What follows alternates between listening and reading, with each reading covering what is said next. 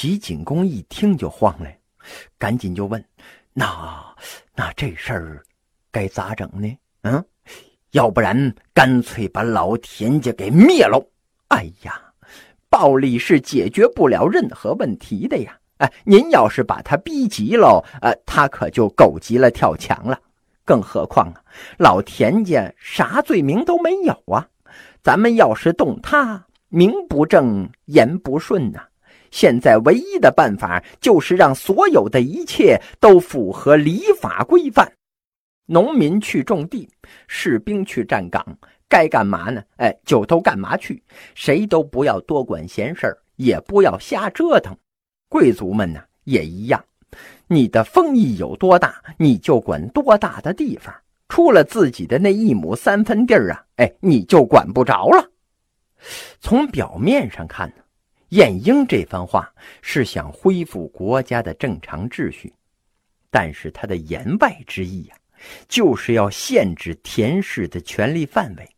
这样一来呢，田氏就不能窃取国家的利益了。齐景公很赞同这晏婴的主张，但是呢，到了这会儿啊，他也是心有余而力不足了。虽然他采取了一些限制田氏家族发展的措施。但是啊，并没有从根本上解决问题呀。实际上，齐景公的个人追求是希望在有生之年实现桓公当年的霸业，所以呀，他把主要的精力都放在这上头了，没工夫为后世精打细算呢。后来呢，后来这个景公啊，让齐国的两个老牌贵族。分别担任了左右相国，辅佐他最喜欢的美姬生的孩子，做了太子。不久之后啊，齐景公去世了，太子在两位相国的辅佐之下继承了王位。这个时候呢，田启就不高兴了，因为他想立的是公子杨生。这个时候啊，杨生为了避祸逃到了鲁国，田启呀。则假装拥护着这两位相国，实则呢，暗地里挑拨他们与其他大夫之间的关系，掀起了一场武装夺权的斗争啊！这田启对两位相国说：“呀，哎呀，好些人对你们的相国地位不满呐，正在暗地里筹划怎么推翻你们俩呢。”转过头来呢，田启又对大夫们说：“哎呀，那两位野心可不小啊！”他们打算独霸齐国的朝政，把咱们这些碍事儿的都给干掉。所谓先下手为强，后下手遭殃啊！与其等他们动手，不如咱们先发制人呢。这两头挑事的结果呀，就是两头都相信了田启说的那是真的。于是呢，其他大夫就联合田氏发动了武装政变。直接杀入了王宫啊！不但搞定了两位相国，连刚继位没多久的新国君也成了政治难民，是慌忙跑路了。第一步计划成功之后啊，田启派人到鲁国接回了杨生。杨生回来之后呢，先藏在田启家里边，然后啊，田启邀请大夫们到他家里边聚会。酒宴期间。田启把杨生藏在一个口袋里边，放在中央的座位上。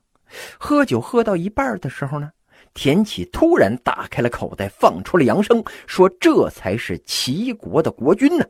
大夫们一看，这就乱了，哇哇一阵乱吵啊！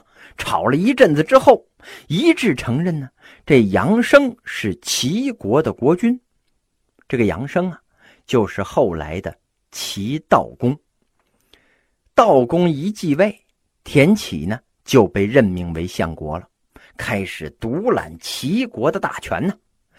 道公呢是完全倚重于田启的，他的吃喝拉撒睡都归这田启管。田启呢虽然是手握大权呢，但是这齐国的旧贵族势力仍然是很强大的，容不得半点轻视啊。随着田启当上了相国，这田氏的权威是日益扩大呀。齐悼公做了四年傀儡，最后被一个他看不顺眼的老贵族给干掉了。然后呢，大伙又聚在一起开了一个会，共同推举了一位宗室当国君，这就是齐简公。这个时候啊，田启已经不在人世了，继承田家大业的是他的儿子田常。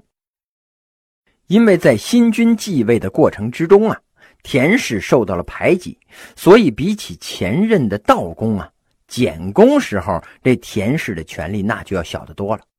虽然田氏被齐简公任命为右相了，仍然掌握着大权，但是担任左相的官员呢，与他是非常的不和。当时啊，田氏代齐的传言已经在社会上散布开了。齐简公呢，也不想祖宗的基业毁在自己的手里就想把田氏彻底的解决掉。与此同时呢，多年来田氏独揽大权呢，也引起了许多贵族的不满。齐简公啊，就跟这些旧贵族联合，形成了反田统一战线。与田常不和的左相啊，有一个同族，名叫子我。这个人经常跟别人讲啊，要把田氏子孙全部杀光，才能解他的心头之恨呢。面对这样的局面，田常那是淡定不了了。齐简公继位的第四年，田常一方面延续着祖父收买人心的政策，在封地内啊实行仁政，招揽大批的百姓投靠。而另一方面呢，他整合田氏宗族的力量，加强了宗族内部的团结，很快就形成了一套强有力的政治班底呀。在田常之前的田氏历代宗族都是通过联合旧贵族来扩大势力的，到田常的时候呢，就可以完全凭借自己的力量了。公元前四百八十一年。田常动手了。第一个被拿来开刀的，就是那个宣称要杀光田氏子孙的子我。这个人平时呢，住在齐简公的宫殿里边。这田常啊，连招呼都不打，带着打手乘车入宫，要去杀他。这个时候呢，齐简公正在宫里边与这个宠妃喝酒作乐。他一听说怎么着？啊！田常带人到宫里杀人来了，顿时是火冒三丈，大骂了一声：“呵，你田氏也太瞧不起人了吧！啊，竟然跑到宫里来杀人放火！”于是啊，这齐简公迅速调动了武装力量，准备镇压田常。田常呢，一时半会儿打不进宫门呢，只好暂时撤退了。回去之后啊。他又多组织了一些家臣军队，第二次杀向了王宫，要找回那个场子。当时啊，忠于齐简公的大臣和军队那不在少数。如果齐简公当机立断，联合反田统一战线的力量进行决战，那田常啊，估计就交代在那儿了。可惜这齐简公的反应啊，一开始很果断，可是到了临近行动的时候。却变得犹豫不决了。齐简公这边正忙着犹豫呢，田常已经一咬牙一狠心，准备背水一战了。在火并的过程之中啊，他是身先士卒啊，率领部众将这左相的军队是一举击溃。左相被击溃之后啊，齐简公被吓破了胆了，扔下随从就跑啊，在逃跑的路上。他被田常的部下给抓住了，最终呢是死于非命了。随后啊，田常来了一次大清洗呀，把凡是跟自己不对付的势力通通解决掉啊。这下田氏一族是真的大权独揽了。齐简公被杀掉之后，田常拥立他的弟弟当傀儡，哎，这就是齐平公。田常自己呀。以国相的身份继续掌握着大权，成为了齐国真正的当家人。哎，也就相当于东汉时候的那个呃曹操。这一时期呀，田常的内外政策是对内深化改革发展生产，对外呢寻找盟友，巩固自己的地位。这个时候呢，晋国已经是韩赵魏三家的天下了，所以呀，田常找上了这三家，建立了友好关系，相互承认对方的地位。就这样，几位犯上作乱的大夫结成了利益联盟了。为了争取韩赵魏的支持啊，田常还主动把之前齐国占领晋国的土地归还给了他们。而面对咄咄逼人的楚国，田常啊，则采取了隐忍的政策。田常去世之后，田氏掌握政权的局面持续了六十九年。这六十九年之中啊，始终没有其他的贵族敢对抗田氏的权威呀。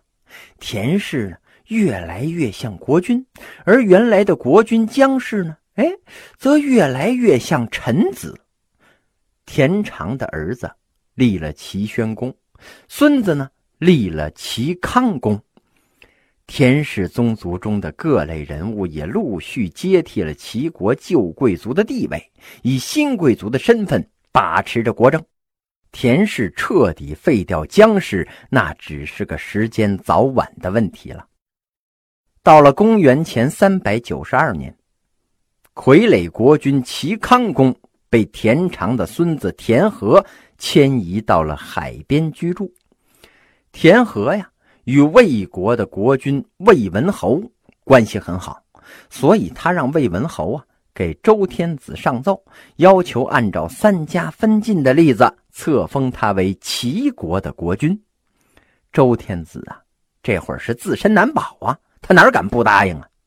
公元前三百八十六年，这周天子啊正式册封田和为齐国的国君。自此呢。立国七百年的姜氏齐国算是灭亡了，不过齐国的名号啊，总算是保留下来了。三家分晋虽然是开天辟地头一遭啊，但是那是三家权臣势力均衡的产物。田氏代齐那就更厉害了，这是一家权臣独揽大权呐，最终使一个国家从里到外改朝换代了。这标志着西周建立的宗法秩序彻底的崩溃了。田氏代齐也被看作是权臣篡位的开端呢。田和能走出这最关键的一步，是因为他有一个重要的盟友魏文侯啊。魏文侯呢，是三家分晋之后魏国的国君，在他的领导之下，魏国很快就强大起来了。成为了战国初年的头一霸，可是魏国只是三晋之一呀，哎，实力远不如原来的晋国。那么他是如何称霸的呢？咱们下回分解。